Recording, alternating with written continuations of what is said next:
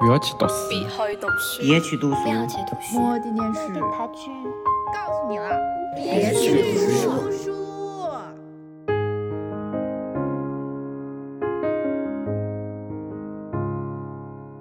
嗨，欢迎来到本期的别去读书，我是你们的 reader 小马。我是你们的 explorer 小孙。本期我们是小孙发起的这个毕业季的节目的最后一期，我们两个准备来做一个小收尾。因为现在是六月份嘛，所以毕业的那个气氛真的很浓厚。我刚刚在学校里散步的时候，还碰到药学院他们在搞那个晚会，然后就听里面在唱《凤凰花开的路口》。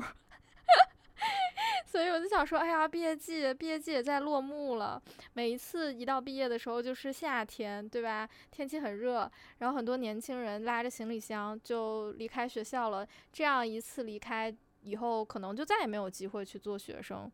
他们又走进职场，他们大部分都进职场吧，少部分会升学什么的，总是一个人生变化的一个非常重要的新的转折点。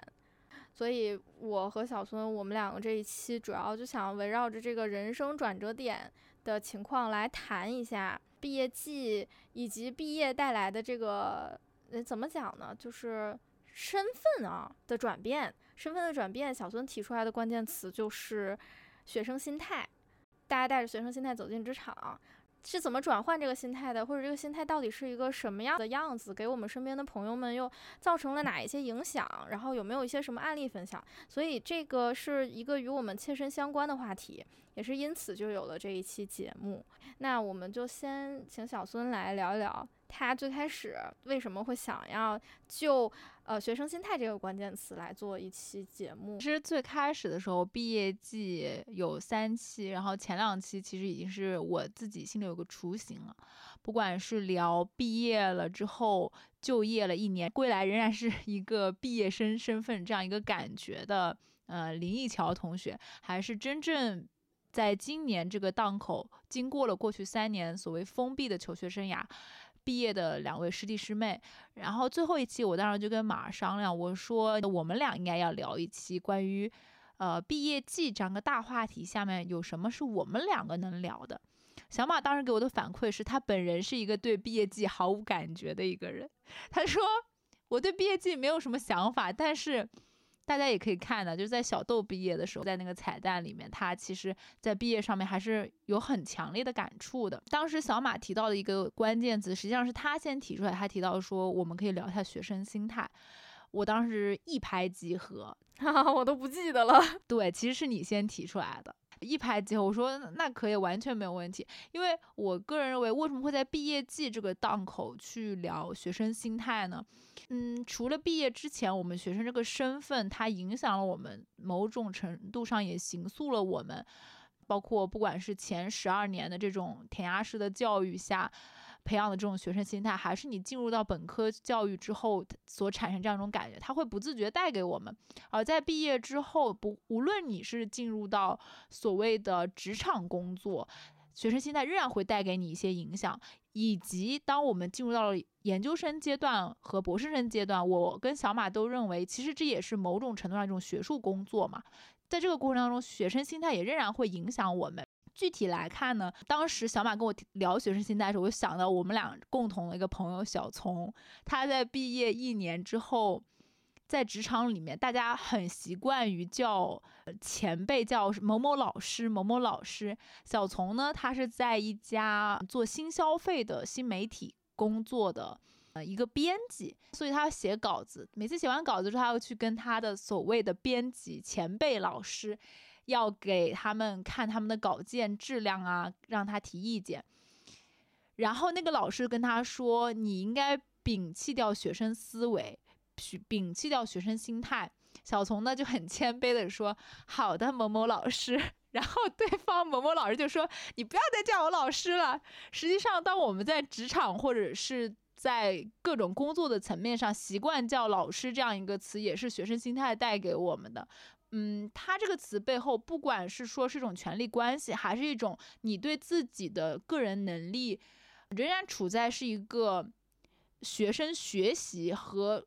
具有高容错率的这样一个状态，我觉得学生心态可能背后现在来看，嗯，更多体现的是这样一种感觉吧。而且我跟小马很想在这里面强调一点是，这里面不仅指的是职场上的学生心态，当我们从本科生进入到研究生这个阶段的学习的时候，学生心态也会。持续伴随着我们，而在这个过程当中，我们认为这个东西也是我们需要去警惕的。它不仅是一种思维上的对自身权力关系这样一种定位，还是说你在跟别人打交道，甚至在处理某些具体事务上面，你的自己的这种处理方式，我觉得跟学生心态都是息息相关的吧？你觉得呢？我是没有想过太多关于学生心态是怎么样在我的呃前进的过程中使绊子，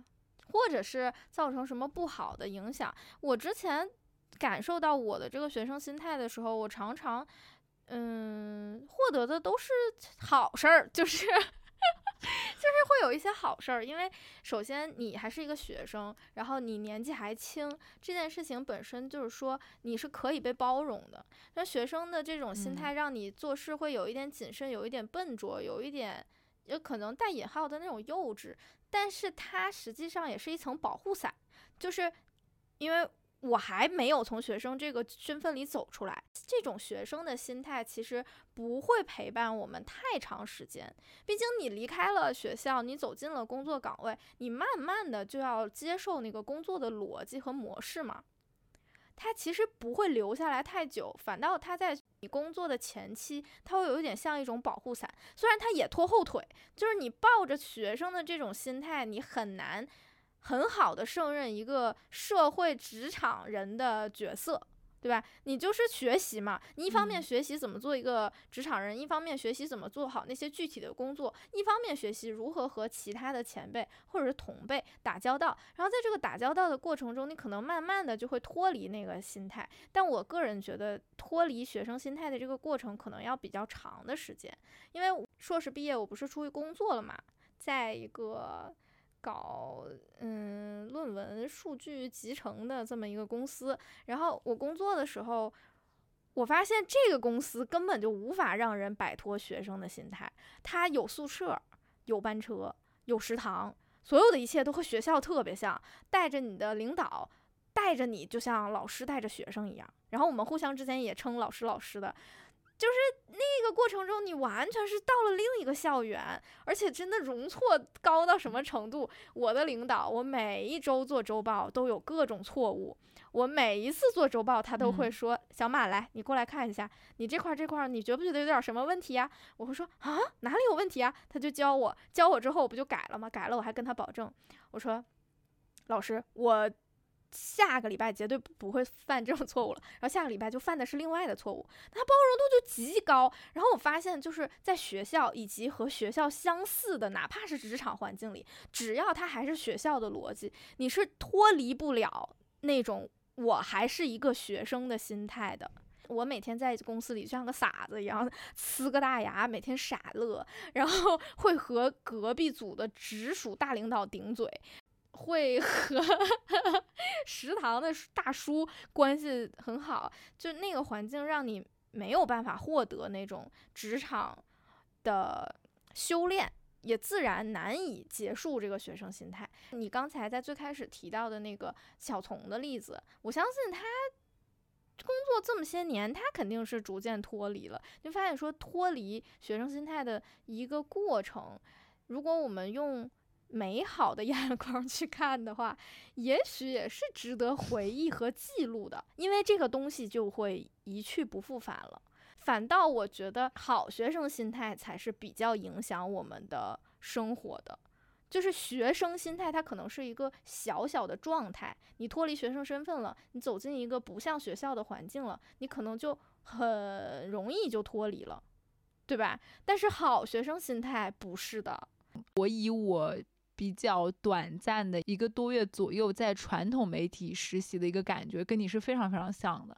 我那个时候就完全，首先他有一种很强烈的师徒制的感觉，比如说你要叫你记者老师就叫师傅，别人也会问你，你师傅呢或者怎么样的。我记得那时候我最崩溃的是，我从一个传统电视记者岗转到新媒体那个岗位的时候，是另外一个老师带我，然后他在另外一个办公室，我在可能在记者。待的那个办公室就自己剪短视频嘛，因为是新媒体的。然后可能我之前没有怎么剪过短视频，就是思维或者是想法上不太一样。然后我在 QQ 上给他发过去，发完之后呢，他就紧接着说来一趟我办公室。比如说我最开始剪，可能一天下来他我就要不断的去他的办公室，就真的特别像个学生。但也是我感觉我恰恰是在那个高强度、极其像学生阶段的时候，有点明白了该怎么去。嗯，真正去做自己要做的那个工作，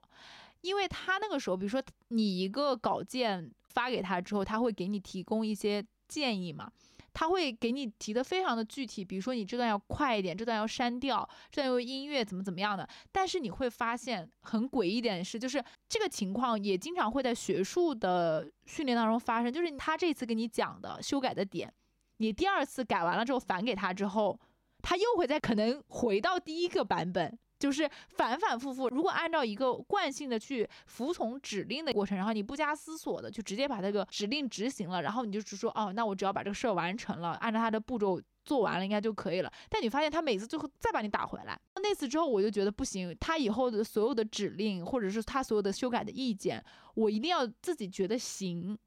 一定要觉得自己觉得可以，或者说这个东西真的可行，我才能按照他那个做。但我不太清楚这个方式是不是在职场是受用的，因为确实，比如说像，嗯，比较严苛的职场环境里面，你完全要高服从性的也有可能。但是我发现，自从那次，我自己真的是带着自己的思维，不管是他的意见返回来，还是。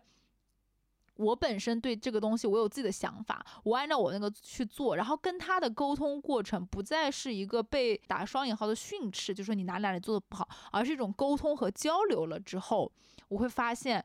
我的那个作品的质量以及再去返工的次数就会低很多。而且我会发现这个事情，我真的把它当成这个是我的工作，而不是他布置给我的作业。包括小丛在改他的稿件的时候，我们俩也聊过这个事情。我怀疑他那个老师为什么会说他学生心态有一个很大的问题，就在于他的高服从性，就是你相当于他的知识点给到你，或者是这道题你做错了，你相当于把这道题背下来，而不是说我有我的一些想法，我延展出去，嗯，我。跨越了这个考试框架和考试大纲，形成了我自己的想法。我真的有在收获一个有机性的这样的一种思考方式，而不是一种完全的知识点的背诵。所以，我那次也跟他讲的时候，就说。嗯，不能偷懒。他的这种偷懒不是说你的劳动式的那种偷懒，而是说你有没有在这个过程当中真正进行思考，尤其是对于脑力工作和这种创作性内容输出的部分，这一点就非常非常重要。其实就是为一个项目负责任嘛，是这样子的。那其实我们到学术研究到了一个很后期，就是逐渐成长为一个能够独立面对一个研究对象的时候，我们也在逐渐变成这样的。人，我现在就是因为我的论文，说实话没有得到一些比较比较直直直系的领导嘛，就是因为我做的是一个我的领导也不是很清晰的一个方向。这也是很正常的，一个领导下面带了这么多的学生，可能会大家都会做一些不同的方向。他只是给你一个可行的面向，但是里面具体的世界是多么丰富的，或者多么贫瘠的，是要靠你独自去挖掘。好，一开始我就很恐惧跟他汇报，因为我觉得首先每一次都是我在讲，我讲完了之后，我只是把我得到的信息输出给了他，他没有办法给我一个继续的方向指导了。我就很恐惧去跟他汇报这个事情，因为我觉得发现不了问题，又要去讲我到底有没有有一些新的进步和新的收获，就你就会很害怕嘛，就是一种学生的心态，就我没有为我的项目负起责任，好像我的领导应该为我的项目负责，可是他其实不需要为我的项目负责，我的项目的第一责任人、唯一责任人就是我自己。对你刚刚讲到说好学生心态嘛，就是其实相当于我们始终把自己放在一个被评价的地位，呃，甚至我们内心对于自己的作品和项目的这种衡量的标准，也是由他者去判定的，行或者不行。我觉得这个点确实挺重要。包括再回到你刚刚讲的说，比如说我的直属领导，他就不了解我这一块领域，他也不应该对我的这个单一的项目负责。我就觉得这一点其实刚好是一体的嘛，最终是要自己去做判断，然后你要去对自己的。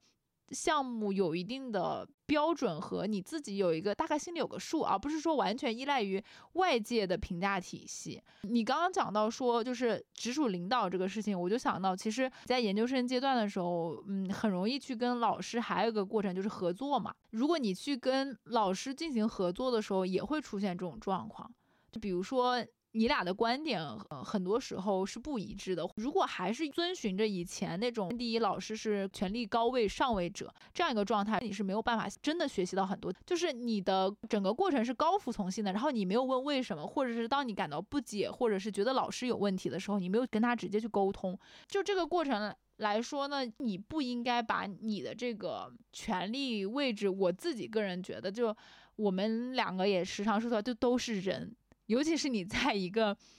这种合作关系里面，其实你都是人，我尽量大家还是不要把自己的姿态摆得过低，然后也不要说不敢去沟通、不敢去提问、不敢去交流。这种情况下，我觉得反而对自己的成长是不利的。嗯，我赞同。但是你刚才提到那个好学生心态，其实我觉得它才是有毒的，因为你所有经历的这一切，我们的这个变化也好，或者说我们新的。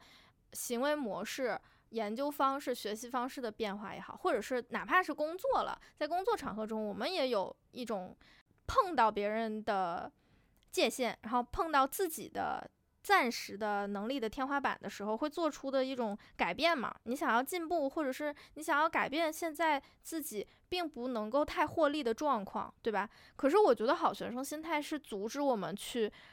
改变的一个很重要的，我觉得是有点像魔咒。学生心态，我刚才说，我觉得它是一个状态，你不会永远保持你的学生心态的。当你改变了你的身份，这个心态就离开你了，因为你不再是一个学生，那你就可能是社会人心态，所谓社畜心态、打工者心态，对不对？还有老板的心态，如果你真的成了老板，可是好学生的这个心态，你刚才提到一个重点，他侧重于被评价，但是同时更重要的是，这个外在给他的评价是他衡量自己的标准，他会满足有权利评价他的人的那些期待，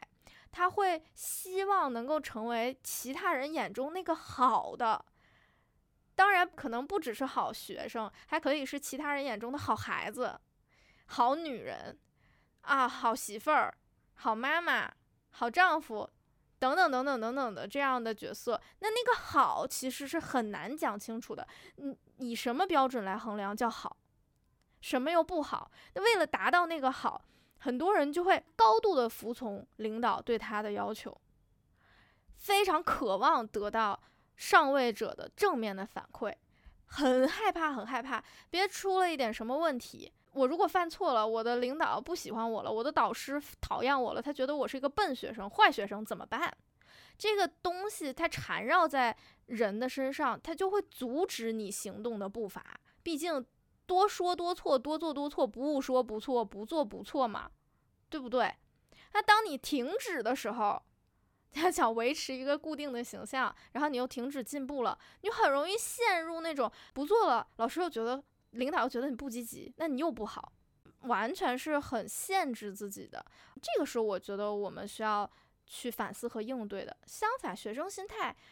嗯，其实还好，我觉得还行。你觉得呢？你觉得学生心态本身是一个不太好的东西吗？我觉得学生心态里面始终把自己放在下位者这个视角，我觉得不太好，就尤其是在不对等的权利关系里面。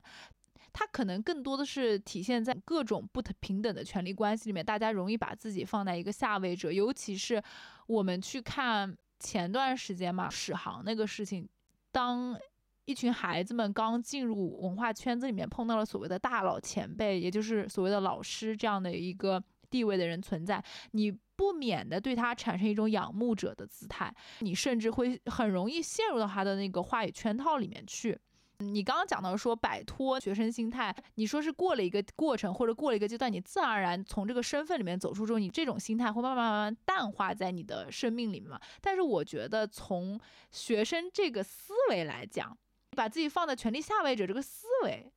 还是很容易渗透到你未来的每一步行进的过程当中，即便你是往上走，但是权力体系它如果是一个金字塔状的话，你越往上走，你上面永远都有一个所谓的前辈、长者，呃，甚至是上位者，然后你永远在相对的弱者的位置当中，你还是会容易说仰慕，不去平等的去看他，甚至是。你带了很厚的滤镜层次去看他，用一种非人的眼光去看他，这样子。我有捕捉到一个点，就是其实这个权力的位阶是没有办法改变的。我们初入社会的人，我们的权力位阶就是低于那些所谓的大佬、领导、老师、教授们的，这是一个客观现象。你说的很对，如何应对这个客观现象变得很重要。当然。客观上，我们就是好像没有办法和他们有一个平起平坐的权利关系。但是跳脱到那个与大佬之间的关系再来看，起码作为人，大家谁不吃饭谁不拉屎啊？我们都是一样的人，对吧？但学生心态有一点抹杀掉那个个体性的东西，他把你装进一个学生的套子里，你就定在那个定位里。这个定位它就是何老师。不是一样的人，虽然大家都吃饭，大家都拉屎，但是大家不是一样的人，对吧？那我在想，你的意思是不是就是说，呃，如果我们能够适当的意识到自己已经有学生心态了，我们已经套在那个学生的套子里了。当我们意识到这件事情的时候，我们后撤一步，再去看这些人啊，肚子里想着是他们也吃饭，他们也拉屎，想象他们坐在马桶上便秘的样子，可能就不会对他们有那么多 奇怪的滤镜和光环了。有没有这个意思？对，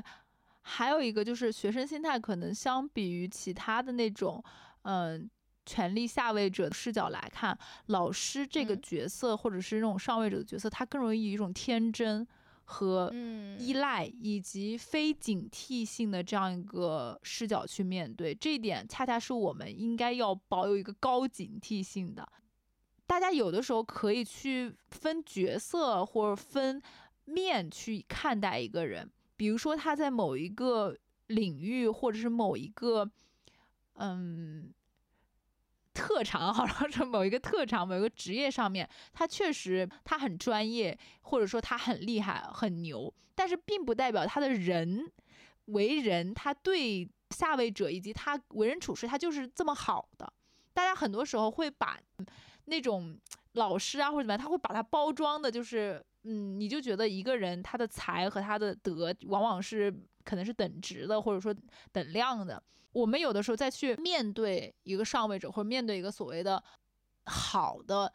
艺术家、好的什么样的人的时候，你可以去称赞他的才能，但是当你一对一私下去剥离到作品去跟他应对的时候，我个人觉得你还是要把他当人来看。就其实也是回到你刚刚讲的，只是说可能从学生的眼光来看，我们可能会更单纯一点。这种也其实恰恰是慢慢的在从这种私人的交往和一对一的交往中，把自己也慢慢放平，而不是说，嗯，完全是带着星星眼，然后 蒙了一层纱去看那些人。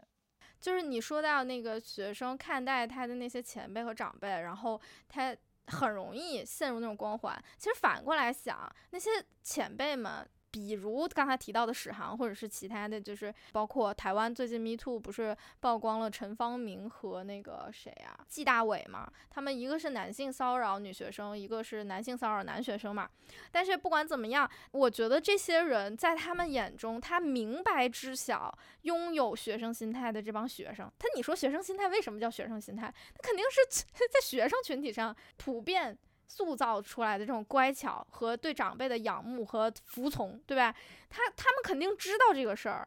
他们心知肚明，他们就是有可能会利用这个东西去侵犯一些学生，甚至是当然不只是性骚扰了，他还有可能去压榨你的劳动力，他夺取你的学术成果，对你做一些很坏、很坏、很坏的事情。但我想提的就是，我不希望“学生心态”这一个词，或者是有这种单纯心理这件事情，变得好像是孩子们的一种罪，对吧？它其实不是，它很容易被利用，它并不是不好的东西，它可能表现形式有一点消极，因为如果你高度服从的话，你就丧失了对你主体的一个主动的掌握。你不能那么高度的服从，你可以稍微服从，不然的话你很容易被利用。这不是，嗯，不能说受害者，这不是学生们的问题。我觉得是的，你说的很对。而且你刚刚讲的时候，我就想到以前我看教科书，就是，嗯，怎么说呢？以前的我们语文的教科书有一些。文章不是写的特别好嘛？经常脑子里面会冒出一些人的名字，比如说宗璞啊、季羡林，他们会在里面尝试告诉你一些道理。我到现在都还记得，季羡林大概在浙教版语文五年级最后有一篇文章，他讲的叫“窗台上的花”。他最后有一个点就是说落到一个“人人为我，我为人人”这样一个概念。我当时就觉得，天呐，这些不是说季羡林这个人啊，我是说当时就觉得好多所谓的文人吧，他写了那么多文章，他告诉我们那么多。道理，然后他每一个写的都这么有理有据，这一定是个美好的社会。就从我小时候到现在为止，我就觉得，嗯，教科书里面告诉我们人应该怎么做，呃，你要充满关怀、充满道德，以及等等等等，他有一系列美好的价值观。即便它可能是一种意识形态教育，但它是有美好的价值观传递到给我的。我也为之而就是说，嗯，我也要成为这样一个人。等到你出来之后，发现，哎嘿，这个世界不是这样子。包括文人和文人之间吧，嗯，你不管是说之前谈论余秋雨啊，还是谈论一些。呃，文化大家他们自己生命当中曾经出现的某种看上去不是那么好的、不那么完人的这样一个状态，它也会呈现出来。但是可能在学生眼里，包括很相信教科书、很相信文本的这群人眼里，林奕涵他可能之前也聊过关于文学和人本身这样一种连接。他的字明明写的那么美，他比如说这些故事明明写的那么的好，我记得印象最深刻，在那个房思琪的《初恋乐园》里面就写。说《红楼梦》对李国华那个施害者来讲，不过只是娇喘微微四个字，你就一下能明白，文学对于这些人而言，这些道貌岸然的人，看上去好像满腹文章的人，他是这样的一个概念。这个东西其实很容易摧毁曾抱有这样的文学理想，或者抱有很多信奉文本传递出的那种美好价值观的人，他实际上是种毁灭性的打击。但这个又不是孩子们的错，也不是。相信的理想主义者的错，是他们的问题，是他们那些虚伪的、虚假的那些所谓的文人的问题，是他们一方面他们不尊重文字本身，因为他们写的某种程度上不是他们真正言行一致的那些话，他们矫饰。确实，其实说白了就是权力关系的问题，就是权力上位者有没有真的好好的行使他的这个权利。呃，以及好好的掌握好这个权力关系造成的场域，就是权力上位者对于权力场域的公平、公正、公开、透明，具有绝对的责任。就是他不是权力下位者能够负责的部分，因为权力下游无自愿，权力下游的 yes 都是不一定是 yes，我们没有办法，只能说 yes。那真正的上游，他们是有的人很有良心的。老师们，他们是做的很好很好的，在他们面前展现出学生心态这件事情，并不会让你自身受到损害。但是，但是这样的人啊，毕竟它只是一部分，还有另一部分是掌握了权力之后，会非常愿意去行使这个权利，获得个人的爽的。那碰到这样的人，我们可以考虑一下我们的学生心态，我甚至是好学生心态这种服从。是不是能为我们带来利益？有的时候，其实，呃，我觉得在学校这个环境里，其实很难把你个人的利益和老师的利益完全切分开来。说白了，大家是一条绳上的蚂蚱，大家还在一艘船上。但是在工作岗位里，其实你的利益和你领导的利益，它并不是一致的。我们要明白的知道，学生心态会影响我们保全自己的利益。这个时候，你。不需要为领导的利益负责，你只需要为自己的利益负责。所以我觉得这是工作人们会自然而然的脱离学生心态的原因，最后落到钱上，大家都会努力的，大家都会搏一把。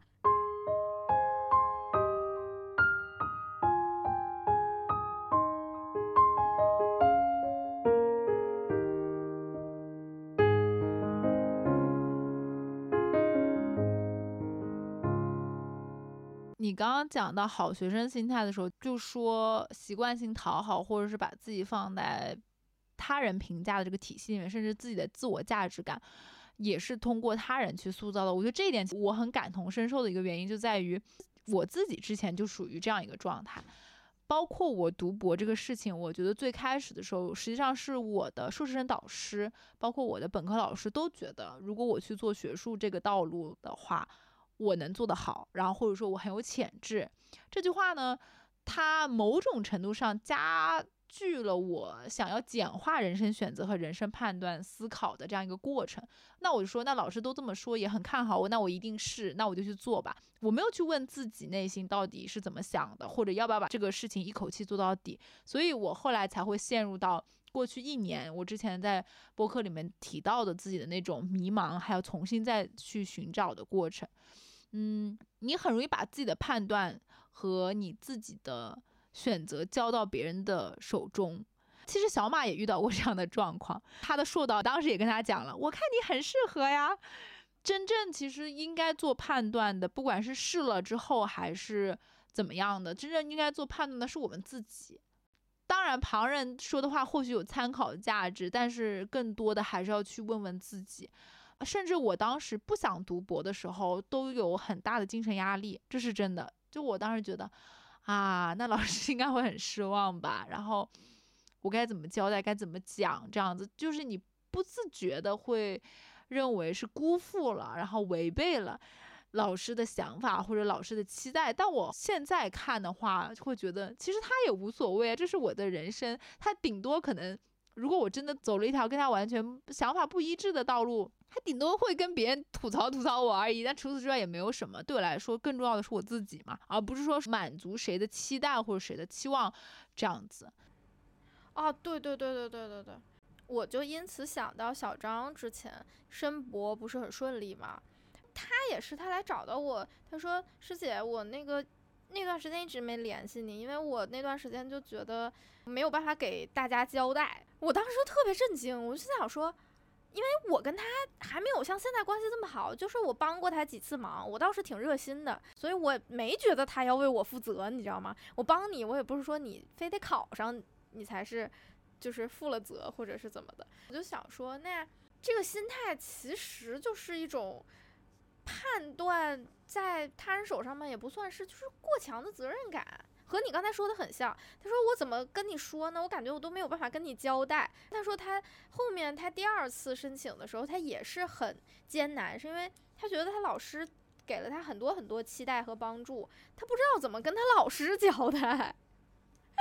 对，其实这个我们之前在群聊里面好像也有聊过这个问题，就关于老师给你帮助，然后你感觉到有压力，觉得欠了人情，甚至觉得有亏欠感啊，觉得老师给了我帮助，给了我期待，我一定要出人头地，我一定要为老师争光，一定要就是让他这个付出有所回报。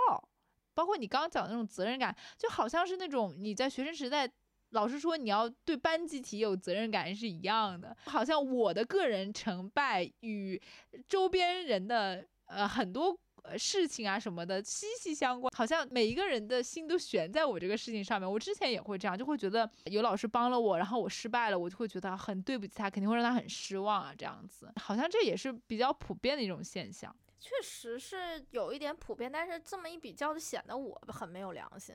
我好像没有特别有这种心情，就是应该是还没有余力去顾及这个，加上我确实是考试啊、升学啊，运气一直也都挺不错的，没有出现过说呃失败或者是感觉说没办法跟别人交代的情况，基本上尝试了还都有了一个结果，咱不能说是最好的结果吧，但反正有个结果，他就起码能说得过去，所以这个也可能是我最初没有。我像和你们就是一样这么强烈的这种好像没办法跟别人交代的心情，但是我很理解，因为毕竟大家是没有义务关心咱们的，他们这个关心给到了，然后也伸手帮忙了，这个东西就变成咱们是一条绳上的蚂蚱。你肯定是希望我好，你才对我这么多帮助。那你帮助了这么多，是不是我就要有责任变好，变得更好？但这个也很难讲。那你说我们没有责任吗？我们其实相对也有，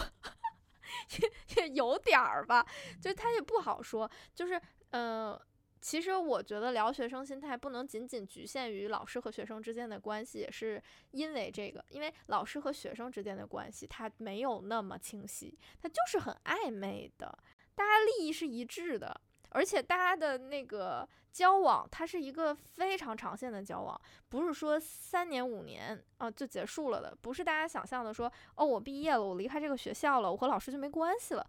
但是在我们的经验里，往往不是这样。我们和老师的关系很有可能是相当长远的，就是谁成就谁还不一定的关系。虽然我现在这么说有点大言不惭，但是放眼 很关照学生的老师们，后面也会得到学生的照拂，这是一定的。而且我说真的，就是老师他的那种所谓的成就感和学生给他的回报，未必是需要通过学生个人的在社会评价体系里面那种成就，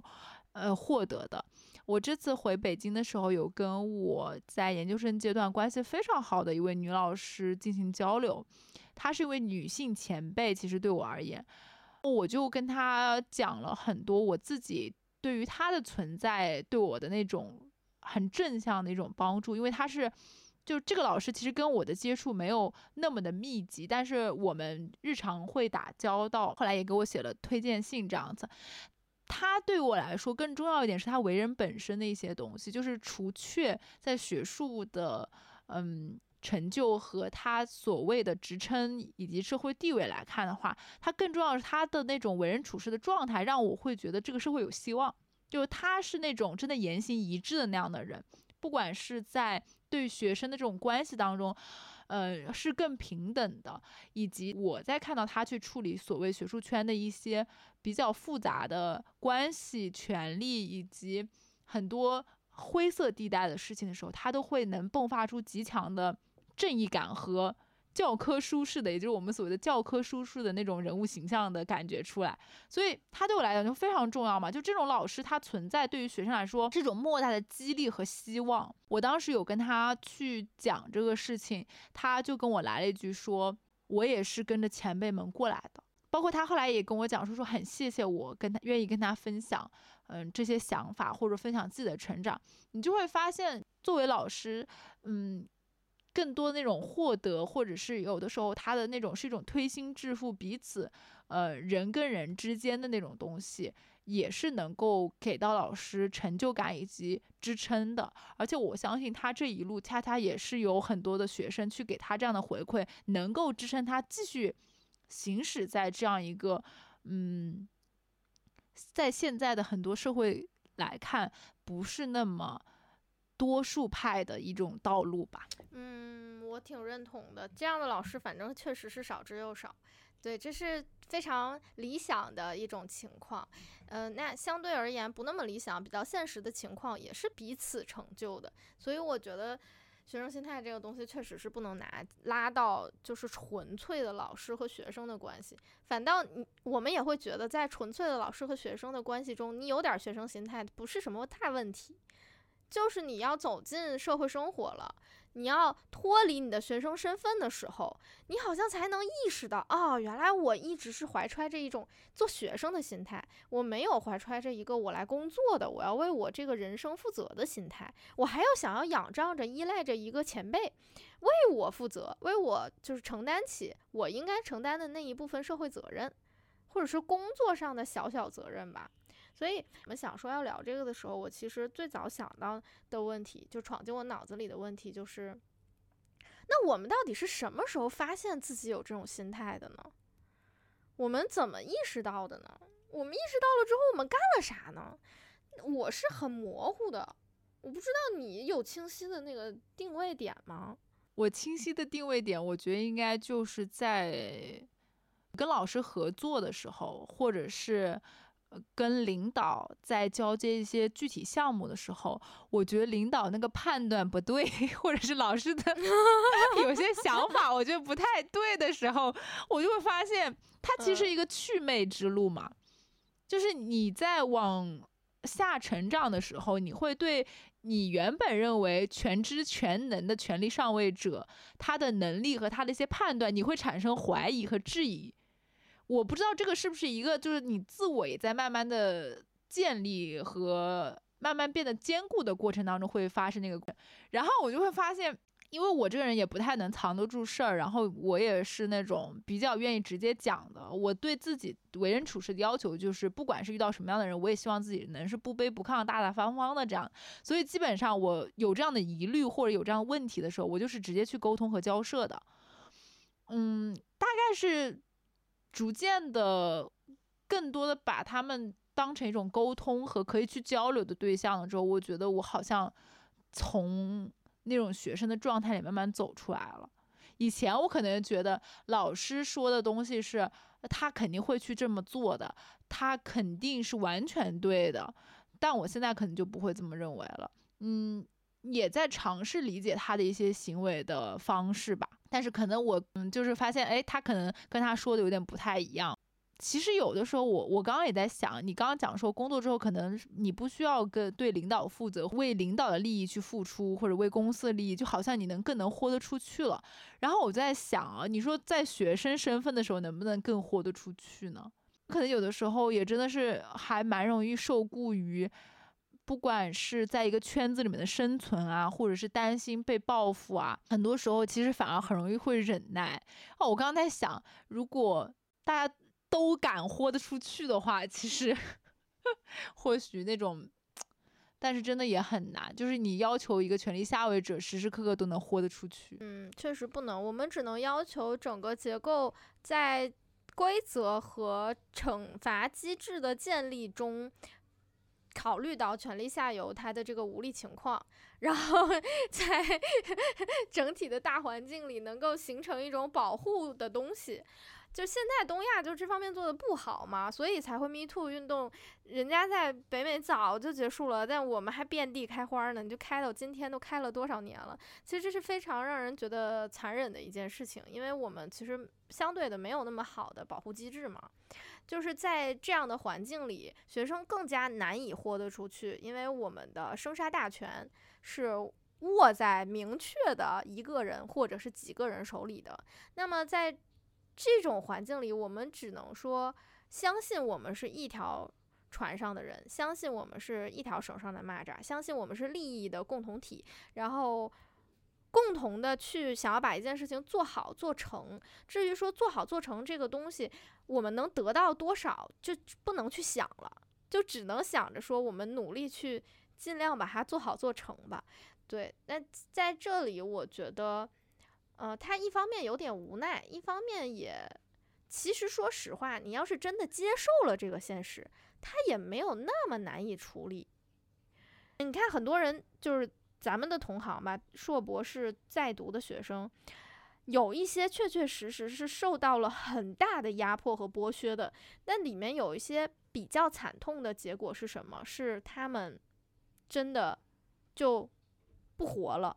就是自杀的情况也很多。但是另外还有是什么？有忍下来挺到毕业的情况倒是少的，就是那种真的很夸张的情况啊。就是我们在新闻里都能听到的那种情况，我就不列举了。其实是有一些学生做出了很很逻辑清晰的反抗啊，就写出好几十页去罗列他的导师是怎么样抄袭的，怎么样学术 造假的，呃，有什么什么样的问题，他条条框框都罗列出来，然后他就说：“那我可能不毕业了，那我这个东西我忍不了了。”也不是没有，也有。不多，但是也有。对，就总的来讲，我觉得大家先认清这个现实，并且，嗯，去预防，就是稍微保有一些警惕感比较重要。另外的，我们也希望未来各种的体系和，嗯，系统上面能能够帮助到一些权力的下游者吧。我觉得这个也是还是很重要的。但是，嗯，就现在来看。好像没有这个苗头。对，不，而且也不是我们能想的，不是我们敢想的事儿，就只能说从自己出发，然后去看一看。哎，你正好说远了，其实就得你说完了你那个发现学生心态的这个节点，我其实我有一点不太正确的思路吧，我会觉得说我现在是一个学生，那我的心态确实也是比较学生的心态。有的时候我会有一些困境没有办法度过去，我的能力不足以支撑和承担这件事情。那学生心态又有一点像一种保护伞一样的东西，就是，嗯，它让我能一面接受自己是要为自己的项目和课题、论文承担全部的责任，因为我是总负责人嘛，对吧？但他一面又让我觉得我承担了，但是我做的不好，或者说我我承担了，但是我不足以支撑，这个事儿又变得很合理，因为咱毕竟是一步一步走到这儿的，咱不是已经是教授、副教授了啊，咱就说啊，我能撑起来一一个大部头，我能怎么怎么样？他其实有的时候他就是不能，所以我觉得不妨也可以把学生心态当做一种。保护伞啊！我就是学生，我的心态可能就是不那么成熟，但我可以学呀，对吧？学生学生，我要都会了，我还上什么学呢？这个其实就是我们之前播客讲的练习生心态啊。这个事情我也之前有分享给我呃师弟师妹在研一的时候，他们就很担心出错嘛。然后我就说，你现在才研一，你现在不菜，你什么时候菜啊？你现在就应该就是非常果敢的去菜，就是。我有新手期嘛，我想怎么来怎么来。你这时候容错率其实是很高的，而且我觉得你刚刚讲的这个点，其实也适用在任何你在进入一个全新领域、一个新的开始的时候，都应该去呃给自己这样的一个感受的，就是你允许自己不是所谓的好学生或优等生，而是一个我这对这个东西就是完全陌生的，我得从头开始。所以，那你觉得学生心态是一个需要修正和改变的心态吗？嗯，你这么讲，我觉得，嗯，某种程度上，你包括刚刚讲到说，好像学生心态是在摆脱学生身份之后逐渐消失的。包括我们俩刚刚聊到说，所谓对于这个世界更单纯的那个眼光和理想的那个憧憬，我都会觉得学生心态其实是。其实是件挺美好的事情，只是说这个现实社会它有时候不容得这样的心态，或者说会欺负拥有这样心态的人。而当我们再去嗯真正做具体事情的时候，其实学生心态是一个非常好的一种谦逊的，以及能够激励我们往前的这样一个状态。嗯。我我其实也觉得，如果在聊之前没有那么清晰的感觉嘛，然后回顾了一下自己的经验，我发现它不算是一个负面的东西，它算不上，只不过就是看你如何在你的生活里使用它。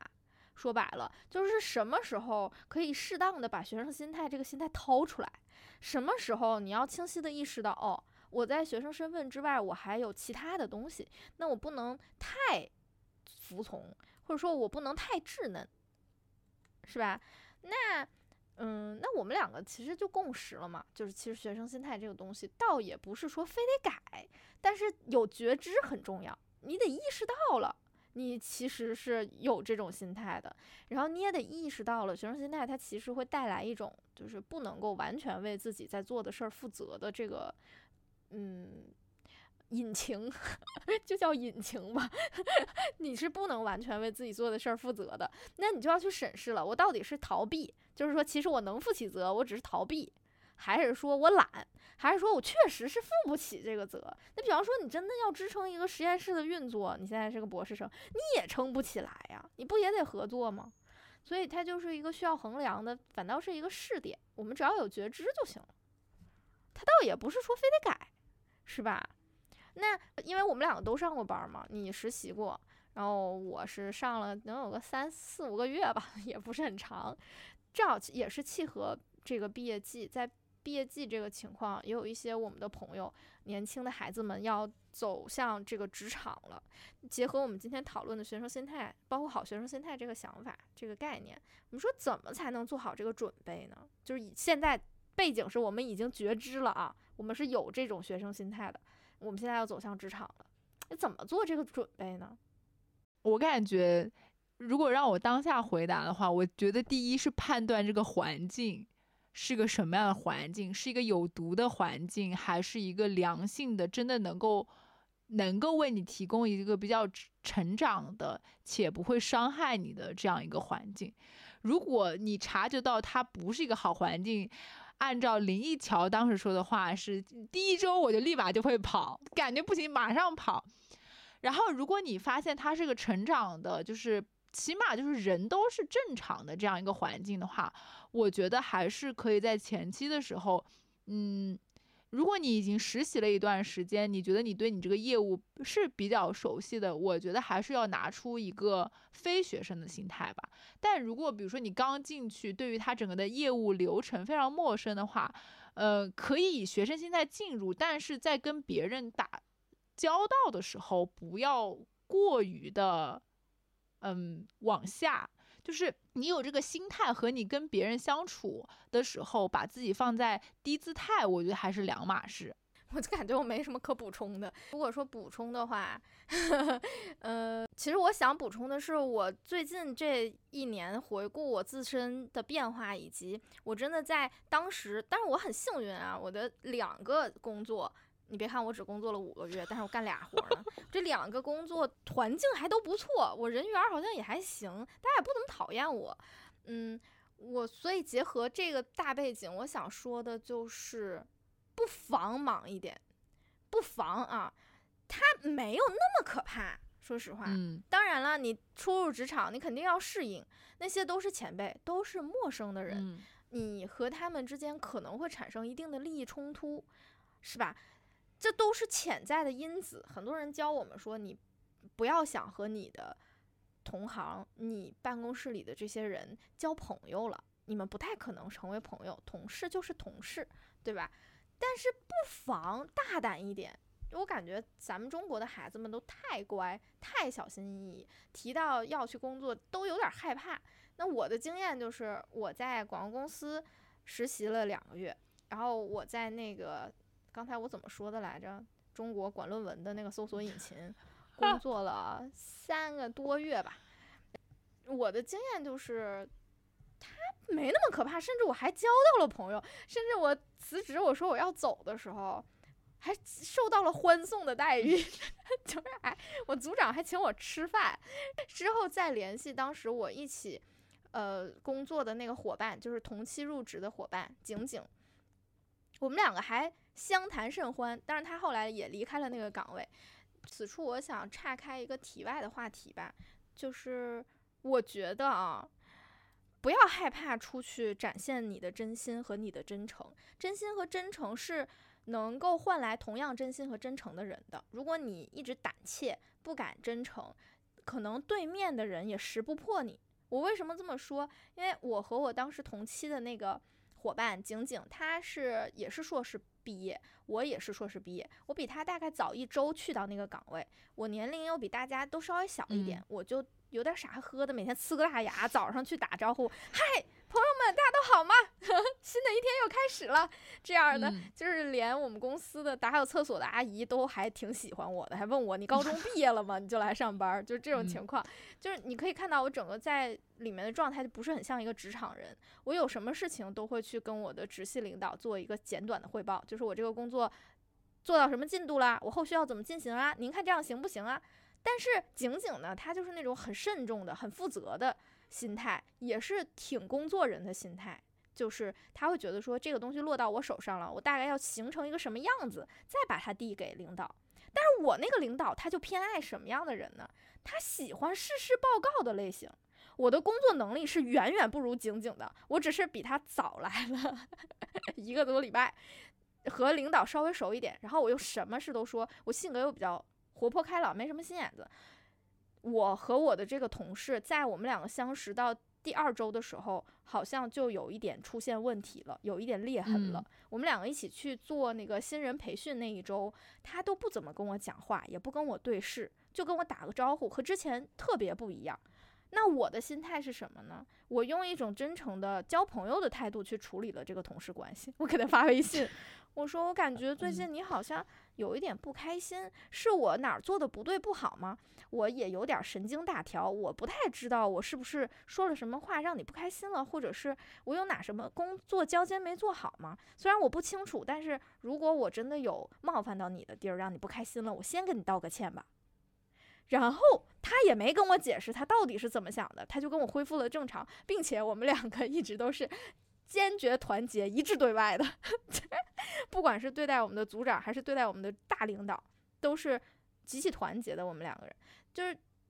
景景为什么会那样对待我，直到我快要离职了，他才有一个机会告诉我。真的是一个很简单的原因，就是他觉得我经常犯错，工作能力也没有那么好，然后他呢很踏踏实实、勤勤恳恳的干活，做的也挺不错的。但是我们的小组长在他面前说，他觉得他觉得景景的工作不如我。应该会很受伤吧。但我觉得，比如说你俩换过来，呃，那个领导跟你这么讲，我估计你反而 没有什么所谓，还呲个大牙说，对呀、我觉得也是。对呀，因为我确实工作能力不如他呀，我确实经常犯错呀，对呀，但是我就是一种完全学生的心态，就是我觉得我犯错没关系，我可以学的。我每每一次犯错，我都跟我的领导保证，说领导，我保证我下一次再也不会犯这么蠢的错误了。对，然后下一次犯更蠢的，就是这样，但我也不会觉得有什么问题。你这个就让我想到说，你在一个环境里面，嗯、是打开自己，然后做自己，还是保持比较高的警惕性，然后呈现出更职业和专业的一个面相？因为我跟你一模一样，我当时在那个传统媒体实习的一个多月，也是每天就呲个大牙，然后就跟所有的老师关系都弄得特别好，甚至因为当时我们是校招之前的实习嘛。隔壁组的老师还有人专门给我打听其他实习生的信息，让我留意一下，不要被他们竞争过这样子的情况。嗯，就当时整个的氛围给我的感觉也很好，所以我在那边得到了极大的心灵上的治愈。恰恰也是在那个所谓的职场环境里面解放了自己，可能在研究生那个阶段更担心出现错误的这样一个状态，就也很神奇，因为它其实相当于不是一个你的安全区或者舒适区的这样一个环境嘛。但我当时就是撒丫子，完全释放了，我甚至有点像我高中时候那个性格极其开朗。然后包括写稿子啊什么的，我觉得就是由着自己，也没有想太多，想的特别的少，反而在那个环境下过得非常的舒适。因为我觉得，比如说你这个环境真的容不下我这个性格，那我就那我就不嗯待呗，对吧？那我就那我就不来了，那也挺好的。包括我之前在，嗯、这个其实也受用于就你在研究生阶段跟别的人打交道的时候，或者是跟所谓的上位者导师打交道的时候，其实也是一样的。你其实有的时候过早暴露自己的一些问题和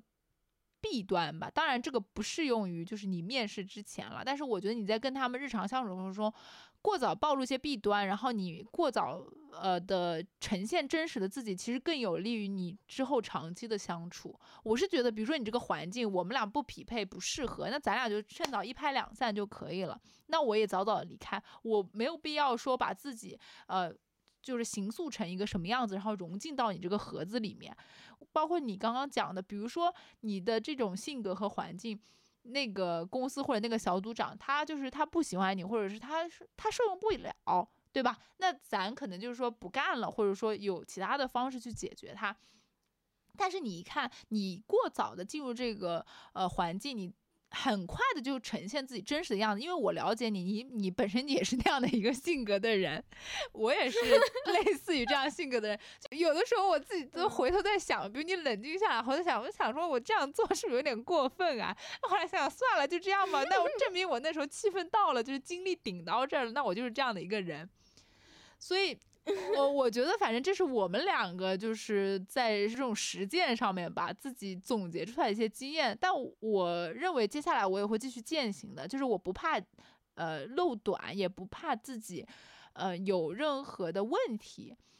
就是这个，我觉得也适用于嗯接下来毕业要进入职场的朋友们。就你到一个环境下，你绝对不是百分百匹配他的。你一旦是 HR 招你进来，一定是有原因的，对吧？所以你招进来的，你也不要是过分的有那种所谓的冒名顶替者心态，或者是，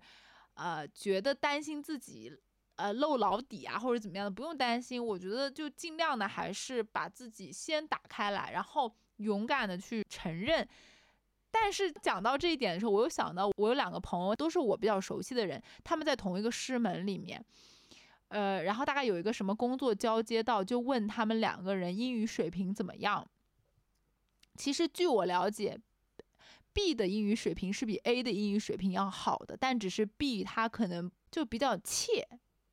但 A 呢，当时就是他的性格向来都是那种我先打肿脸充胖子，往上顶，然后 A 当然就说我英语很好，然后 B 他的他的性格也是比较唯唯诺诺的，很喜欢藏拙吧，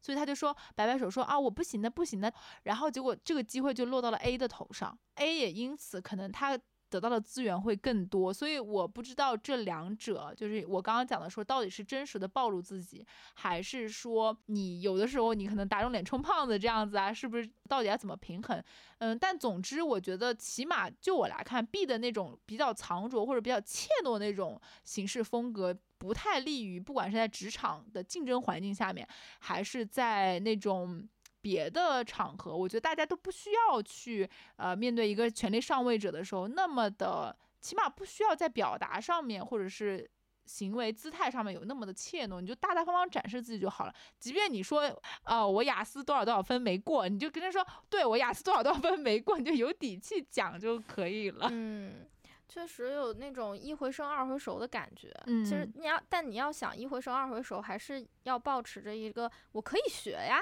这种心态，我想到我其实很胆怯于在公开讲座里举手提问的，我不太敢，因为我会觉得，哎，我会不会我的问题很蠢呢？我都已经读到这个年份了，我说出去也是个博三的学生了，我都到这个程度了，我问出这么低能的问题，是不是很丢脸呢？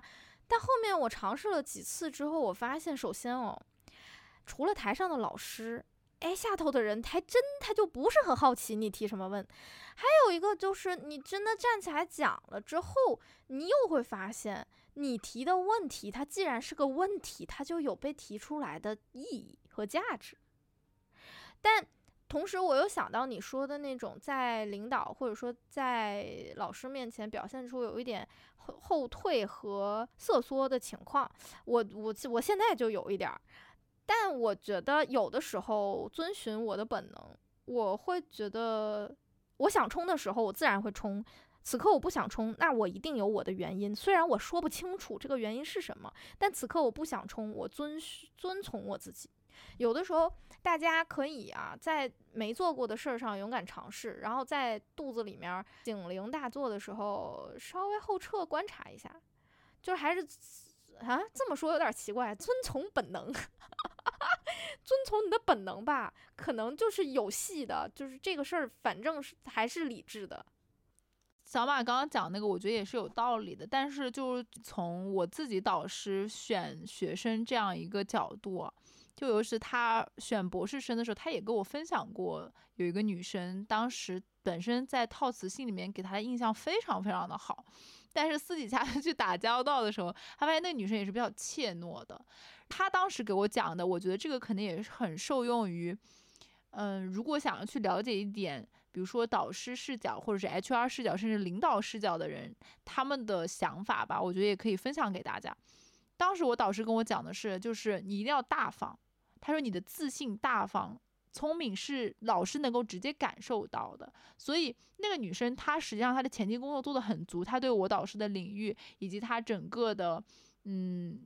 内容吧，她就写了很长的关于自己的见解，证明她的功课做得很足。就我导师的观察，他可能觉得你就太畏畏缩缩了，或者不够大方。其实真正的水平这个东西，觉得其实老师嗯都能知道，包括 HR 什么东西，可能他也能感觉到。但是你在自己自我表达的时候，还是要有底气一点的，就是你不用担心。我觉得这个还是很重要的，这是一种技巧吧，或者说一种外在呈现上的一种小的一点小 tips。嗯嗯，就其实是大方做自己。说白了，就算是有，呃。呃，比学生心态、职场心态、老油条心态，各种什么东西吧。它这种总结其实是概括的是一种群体的结果。为什么三十年前他没有学生心态这个词儿？因为三十年前能上学的人也他也不多，他可能，但学生群体也多了，所以不必把这种词汇看得太重。有就有，有我们有一定的觉知，我们自然会知道如何和他相处。因为很有有可能你这一辈子都会保有那一份学生的心态。他时不时的就会出来，你永远有一个我可以学呀，我可以试啊，我有什么不行的，我可以出糗啊，因为我还不那么熟知这个领域，因为我还只是一个学徒呢，他不也是一个很好的事儿吗？就是不用把它想的太负面，但但是我内心我是觉得好学生心态是不太好的，就是是一个需要警惕的。我们除了自己之外，不需要为任何人负起我怎么样的责任。这个真的挺重要的，我觉得好学生心态确实有的时候会很容易压抑自己，然后会给自己带来很大的压力。但并存的是好女儿心态、好儿子心态，对他人的情绪和他人的感受太过负责任了，然后反而忽略了自己的需求以及自己的状态。懂你说的啥意思？确实，其实做自己吧，就是当你想要。呃，表现自己的时候，你就表现自己。当你内心想要表现自己，但是你又有点害怕和胆怯的时候，你这时候把你的学生心态掏出来，你说我可以学，我可以试，然后你就去试嘛。但当你觉得不舒服、不好，你不想要搅和进去的时候，后撤一步，嗯，也未尝不可。反正就是包容自己，嗯，拥抱一切可能性。我会觉得是这样，就是可能性有那么那么多，然后人的状态也是忽上忽下的。反正人生道路还长呢，是吧？多多少少都可以尝试，倒不不用都想的那么严肃。对，是的，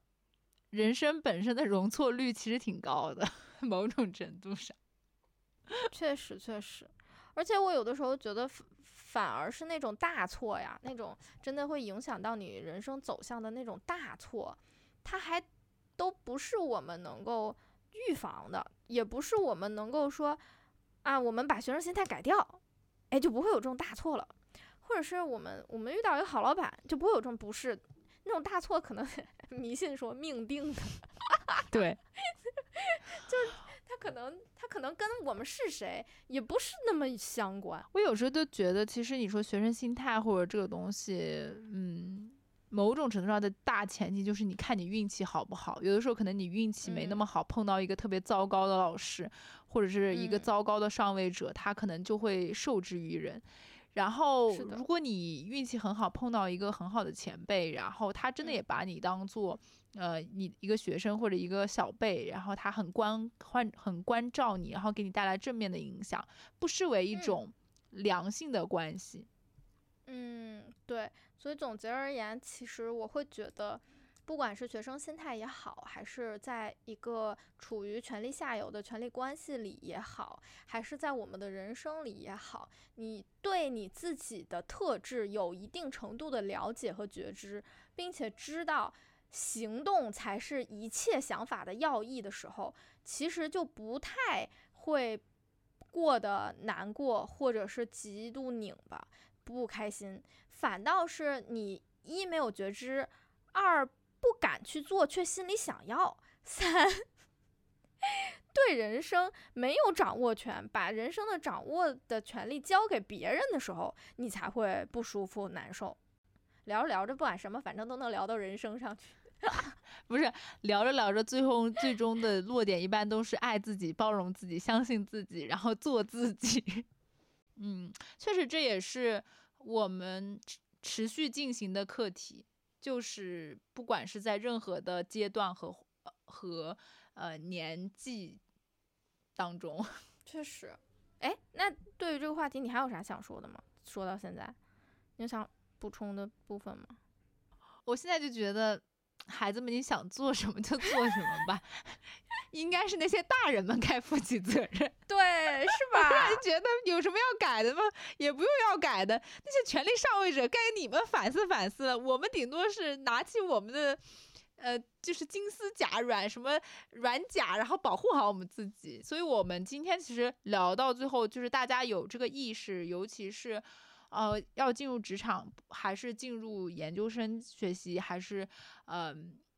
就是博士生学习阶段的这些朋友们，就更多的还是说大家有一定的警惕性，我觉得这个是很重要的。其实就是什么呢？哎，知道就行，然后听听大家都什么经历，然后反观一下自己是不是这样的。如果是，啊、再看看参照一下自己的性格。如果你是那种不是很在意其他人眼光，就像我这种，哎，其他人爱说什么说什么，跟我有什么关系？我是那种别人站在我面前骂我婊子，我都面不改色的类型，只要我不在乎他，那你爱咋想咋想呗。你觉得我是婊子，可以，可以尊重你。如果你是这样的人，那你有什么事儿，你想上的事儿你就去试，不要害怕去出丑，没事儿，你还是学生呢，你这练习生心态，哎，你就勇敢的去尝试。但如果你结合你自己，你发现你是一个谨慎的人，你也很在乎别人的想法，关心和在意别人的想法也是你认知自己的一部分的话，那么那你就慎重对待呗，那你就尝试稍微的不要那么有学生心态啦，尝试提醒自己时时刻刻为自己该负责的部分负起责任啦，哎，这样就可以。我觉得人各自有活法吧，咱谁也别羡慕谁就是了。但你刚刚讲到谨慎人，然后我嗯作为谨慎人的代表，现在我嗯最近发现吧，我自己好像也在慢慢就是，呃，降低就对他人对我的评价或社会对我评价的在乎。一个很嗯大原因，发现可能我除了一个是是一个谨慎的人之外，我还是一个特别挑剔的人，所以嗯我也讨厌的人很多，然后不喜欢的东西也很多。所以我发现，如果我想拥有讨厌和厌倦以及骂别人的权利，我就要允许别人骂我、讨厌我以及厌倦我。所以我后来就不太在乎别人对我的负面评价。我是想说，管他呢，反正我也恨的人蛮多的。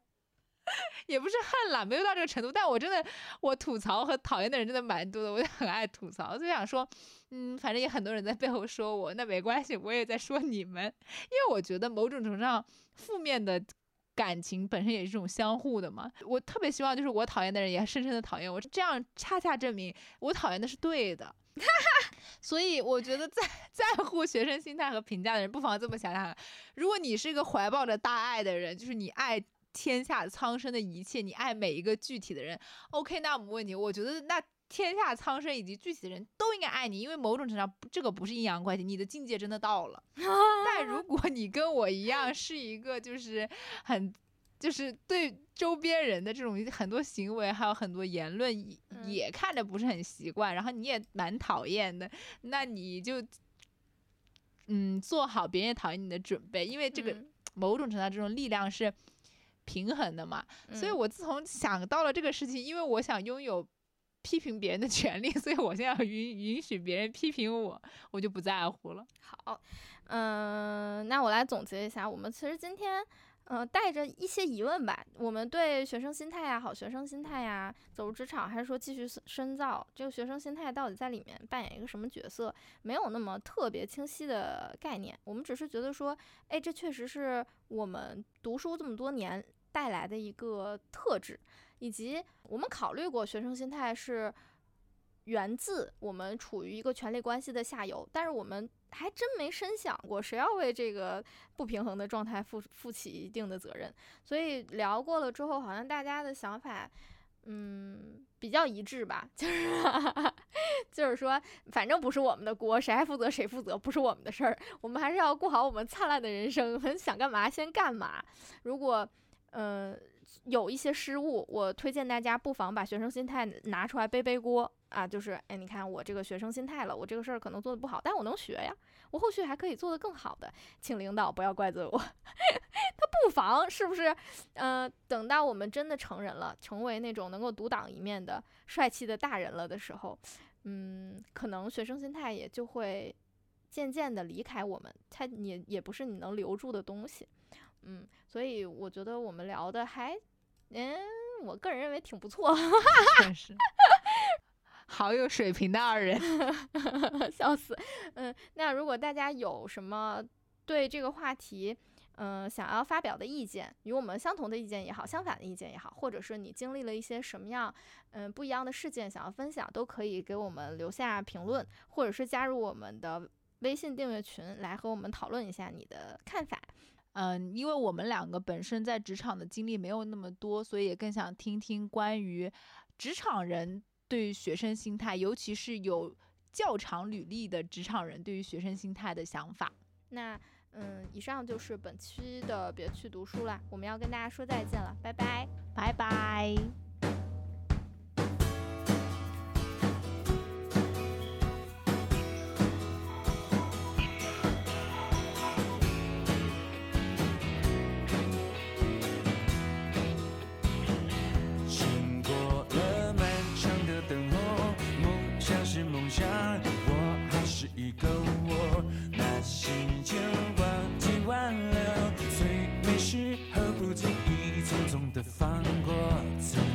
经想拥抱的彩虹，盛开的花朵，那纯真的笑容，突然有风吹过，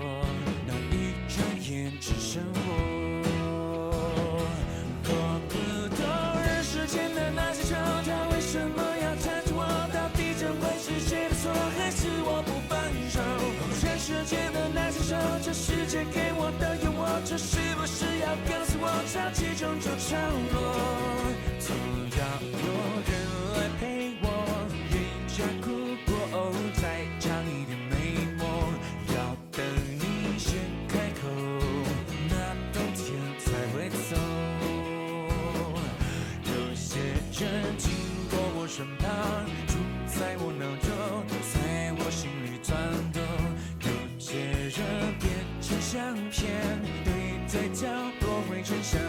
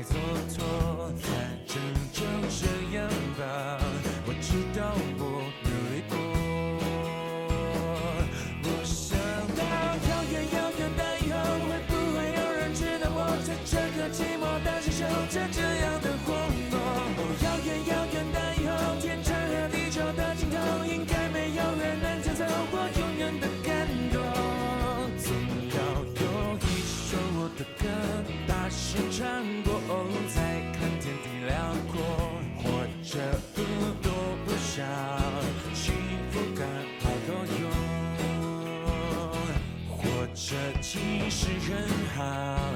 再去